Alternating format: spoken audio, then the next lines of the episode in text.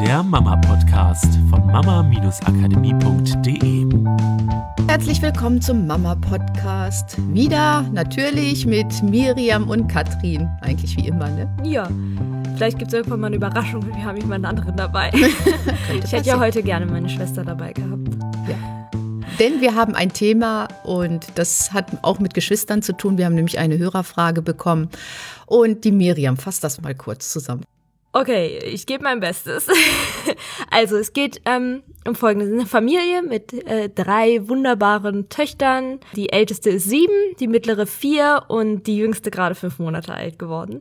Ja, das Thema ist, dass die mittlere, die vierjährige Tochter wohl einen sehr, sehr hohen Anspruch an sich selber hat, sehr ehrgeizig ist und sich selber immer wieder in Konkurrenzsituationen mit ihrer großen Schwester setzt, die sie momentan noch nicht gewinnen kann, weil die Schwester, die geht halt jetzt zur Schule, die hat unheimlich viel gelernt, die kann natürlich schon einige Sachen mit sieben Jahren, die die Vierjährige noch nicht kann, die geht noch in den Kindergarten und hat halt manche Sachen auch so einfach noch nicht gelernt. Und unsere Hörerin hat halt geschrieben, sie kann nicht so schnell laufen, sie kann nicht so stark drücken, sie kann nicht so gut malen.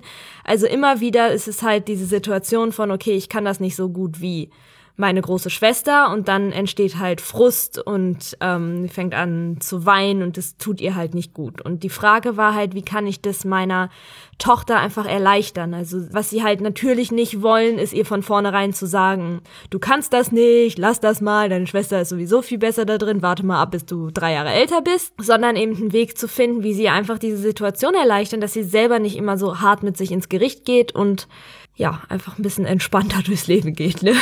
Genau. Ja, und was unsere Podcast-Hörerin ja schon so toll weiß, weil sie unseren Podcast fleißig schon so lange hört, wenn ihr neu seid, wir haben einen Podcast aufgenommen, wie sich die Gehirnwellen des Kindes entwickeln. Da kann man auch noch mal reinhören, warum es auch nichts bringt, dem Kind ständig zu sagen, ah, du kannst das noch nicht, weil hm. deswegen und aus diesem Grund und so. Also weil die riesengroßen Erklärungen die, lang genau, und breit die, ausgeführt. Genau, weil die einfach beim vierjährigen Kind in der Form noch nicht ankommen und deswegen hat es auch wenig Sinn. Nur mal kurz. Mhm nochmal ja, dazu. Genau, es ist interessant in dem Kontext. Genau, dann fanden wir die Podcast-Hörerfrage total klasse, weil wir haben erstmal gedacht, ach du Schreck, weil wir uns vor einiger Zeit schon darüber unterhalten hatten, über dieses Thema, weil das ja auch klar, weil auch ich zwei Kinder habe, auch bei uns in der Familie vorkam. Und dann haben wir natürlich festgestellt, es bleibt ja nicht aus, dass Kinder lernen durch Nachahmung, wie ihr ja sicherlich alle wisst dass die Kinder sich ein Vorbild suchen. Und zwar meistens von Personen, die sie besonders toll finden, denen sie besonders nahestehen. Sprich Eltern. Wenn sie laufen lernen wollen, tun sie das, weil sie Eltern sehen, die laufen. Wenn sie ältere Geschwister haben, gucken die, meine Schwester baut so und so einen Turm, dann will ich das auch. Das ist sozusagen die Triebkraft eines jeden Menschen, nämlich etwas anderes nachzuahmen. Ich habe letztens wieder so einen schönen Satz gelesen, ähm, die Seele strebt nach Wachstum. Also das Einzige, was die Seele will hier auf diesem Planeten, ist zu wachsen. Und dafür muss, müssen wir Erfahrungen machen. Genau, und dafür entwickeln wir Wünsche. Und bei jüngeren Geschwistern ist das immer so oder ganz oft so, ich habe den Wunsch, das zu können, was meine Schwester kann, oder ich habe den Wunsch, so zu sein, wie meine Schwester ist oder wie mein Bruder mhm. ist. Und das wird man nie ganz ausschalten können. Und das ist auch wichtig, weil, wie gesagt, durch Nachahmung lernen mhm. und man hat ein Ziel vor Augen, nämlich den ganzen Tag die Schwester, die schon irgendetwas kann. Mhm. Ja, und das ist etwas für die jüngeren Geschwister Erstrebenswertes. Ja, also wir haben gedacht, wir werden den Podcast sozusagen in zwei Teile gliedern, also einen für diese Woche, einen für nächste Woche. Und zwar heute mal allgemein auf das Thema Konkurrenz zwischen Geschwistern gehen, weil das ähm, dadurch, also für alle Familien, die in irgendeiner Form mehrere Kinder haben, in was auch immer für Konstellationen, ist es ja immer wieder ein Thema. Und dann als zweites Thema dieses Ehrgeizthema mal zu nehmen, was ja hier irgendwie sehr eng miteinander gekoppelt ist. Da haben wir auch drüber gesprochen, das ist ja auch so ein bisschen mein Thema, ne? Dieses Ehrgeiz. Dieses Ehrgeiz. Also nächste Woche schauen wir einfach, was ist das, was es braucht, um selber an diesem Ehrgeiz einfach nicht kaputt zu gehen, weil Ehrgeiz ist an sich ja auch was total Positives. Nur es darf natürlich nicht so verbissen werden. Und genau, heute geht's jetzt um Konkurrenz zwischen Geschwistern. Ja, Kinder suchen sich ja in der Familie oft so eine Nische. Es gibt den Draufgänger und es gibt die, das ruhige Kind, also immer irgendwie einen besonderen Platz. Manchmal ist es so, dass Eltern das so ein bisschen lenken. Das eine Kind kriegt Aufmerksamkeit, weil es halt immer am Explodieren ist den ganzen Tag und das andere kriegt Aufmerksamkeit, oh, du bist das ruhige Kind und so. Mit Dann dir ist haben das, wir ja Gott sei Dank keine Probleme. Genau, das ist die eine Seite, wo man Kinder lenkt. Und da genau diese Struktur zu nutzen und mal ganz wach zu sein. Was ist denn das, was das Kind wirklich interessiert, außerhalb von dem, wo es die Schwester nachahmen will? Mal ganz, ganz wach da zu sein. Was kann das Kind vielleicht besonders gut? Wo ist die Stärke, die besondere Fähigkeit? Und das immer so ein bisschen mehr rausmodellieren. Weil das ist zum Beispiel ein Bereich, wo das jüngere Kind irgendwann, ich will jetzt nicht sagen besser sein kann, aber sein viele Erfolgserlebnisse haben wird. Gerade wenn ein Kind sich gerne im Vergleich sieht, wo es die Möglichkeit hat, auch diese Referenzerfahrung zu machen, ich kann hier etwas besonders gut, das macht mir auch besonders viel Spaß, dass man schon gerade, weil das Kind ja noch sehr jung ist mit vier Jahren, da so einen Blick drauf lenkt, dass man das so leicht steuern kann. Ich will nicht sagen richtig steuern kann, nur es ist schöner, es da ein bisschen von wegzulenken, dieses ich will genau das machen, was meine Schwester macht, hin zu dem, ich möchte das machen, was mir besonders viel Spaß macht und was mir besonders liegt, was ich besonders gut kann, was mir leicht fällt. Ja, ich glaube, es ist nicht, nicht so sehr dieses, okay, mein Kind zu lenken und irgendwo hin zu prägen, sondern eher, als Eltern haben wir halt die Fähigkeit, unsere Kinder anders zu beobachten, als sie es selber können und einfach zu beobachten, was tut das Kind nur deswegen aus der Motivation heraus, weil es das tun will, weil die Schwester das macht und was sind die Sachen, die es tut, weil es selber so viel Freude nur an dem Tun hat. Weil das ist ja dann kein, okay, ich will mein Kind in eine bestimmte Bahn pressen Ding, sondern eher ein, ich will mein Kind dahin unterstützen, dass es sein eigenes Potenzial entfaltet und nicht sich selber auf diesen komplett anderen Weg aufschwingt, nur weil es immer der Meinung ist, es muss in Konkurrenz mit seiner Schwester stehen. Genau. Und was wir ja gesagt haben mit Bilder, also Nachahmung, Bilder im Kopf, ich sehe oder ein Film, wie meine Schwester das macht, ich möchte das auch machen. Hat auch oft damit zu tun, wenn jetzt zum Beispiel die ältere Tochter zum Turn geht, nur als Beispiel. Und man nimmt das jüngere Geschwisterkind immer mit, weil es, ich weiß, oft gar nicht anders geht, nimmt es mit zum Turn, man wartet da vielleicht sogar, bis die anderen fertig sind. Und das Kind hat die ganze Zeit vor Augen, wie die Älteren da turnen und was die alles Tolles machen, dann verstärke ich diesen Wunsch natürlich. Wenn es irgendeine Weil Möglichkeit es auch gibt. so sehr Teil des Familienlebens ist. Ne? Genau. Wie es bei uns die Tanzschule war halt so. Immer ging es in die Tanzschule und es war halt Teil von unserem Leben und natürlich war es für jeden von uns wichtig. Ja, und ich kenne das, dieses Warten mit dem Kind manchmal oder abholen, früher da sein. Das ältere Kind möchte ja auch, dass man sieht, was es Tolles macht beim Turnen oder wie auch immer. Und man hat das jüngere Kind dabei natürlich oder sehr wahrscheinlich entwickelt das jüngere Kind den Wunsch, ich möchte auch zum Turnen und das ist ja so toll. Das auch mal so ein bisschen zu entzerren, gucken, wo kann das ältere Kind vielleicht mit hin, mitfahren zum Touren hin? Oder wo kann das jüngere Kind so lange spielen, während ich mein älteres Kind hin und her fahre? Oder so, dass man das auch so ein bisschen entzerrt, dass man möglichst wenig von diesen Bildern der Nachahmung der größeren Schwester im Kopf hat, weil das ist zu Hause, glaube ich, schon genug vorhanden. Und ähm, wir hatten das halt auch im Gespräch, äh, als wir uns zu dritt unterhalten haben, auch mit meiner Schwester. Als Eltern will man natürlich auch nicht zu viel regulieren und sagen, nee, du darfst nicht und nee, hm.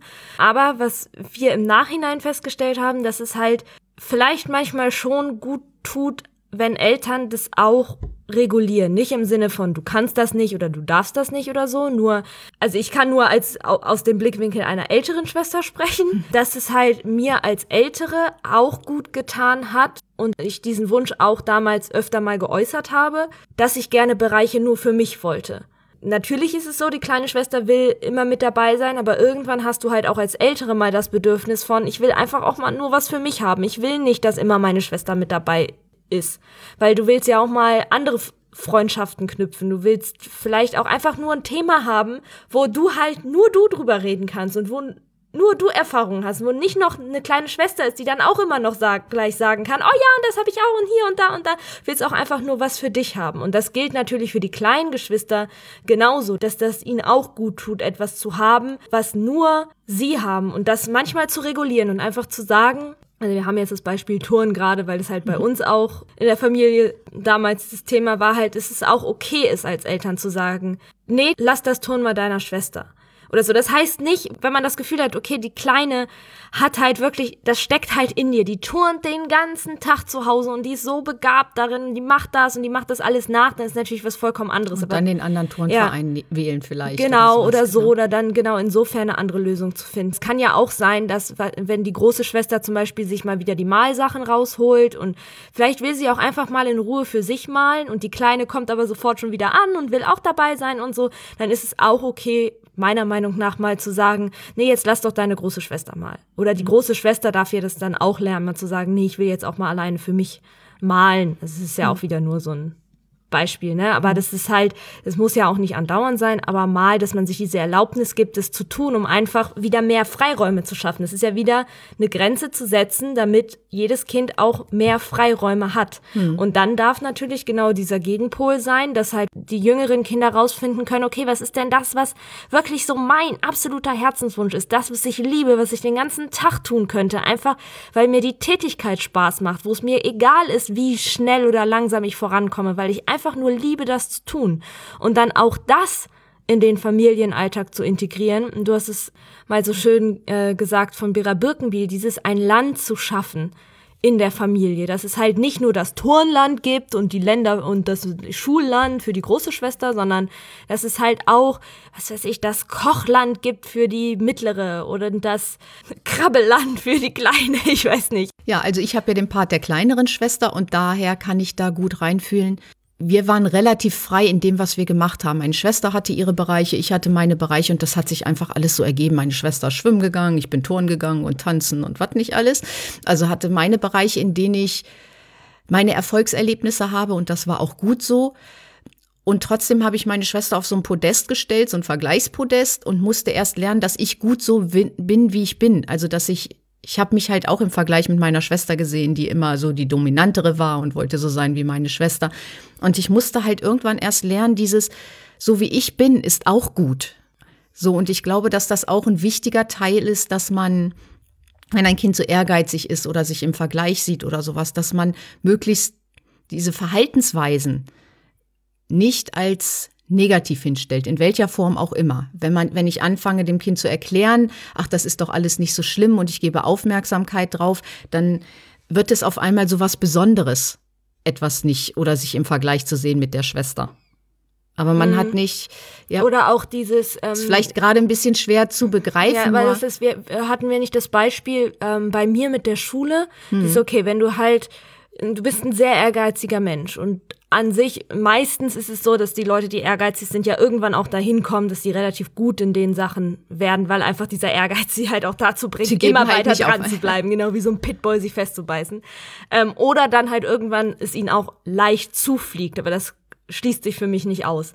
So, und in der Schule, mir fiel es immer leicht, gute Noten zu schreiben. Und es war halt auch schon wie so eine Art Erwartungshaltung. Das heißt, ich war halt eine von den Schülern, die halt echt bei manchmal einer zwei oder dann halt bei einer drei echt daran zu knapsen hatte, diese drei geschrieben zu haben, weil eine drei für mich schon eine schlechte Note war. Vier, fünf, sechs, das stand bei mir überhaupt nicht, die existierten für mich nicht. So drei war für mich Katastrophe.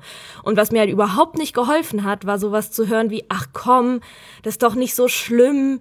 So, du schreibst doch sonst immer gute Noten und eine 3 ist doch auch noch eine super Note. Ich habe früher, ich habe mich früher über eine 3 immer gefreut.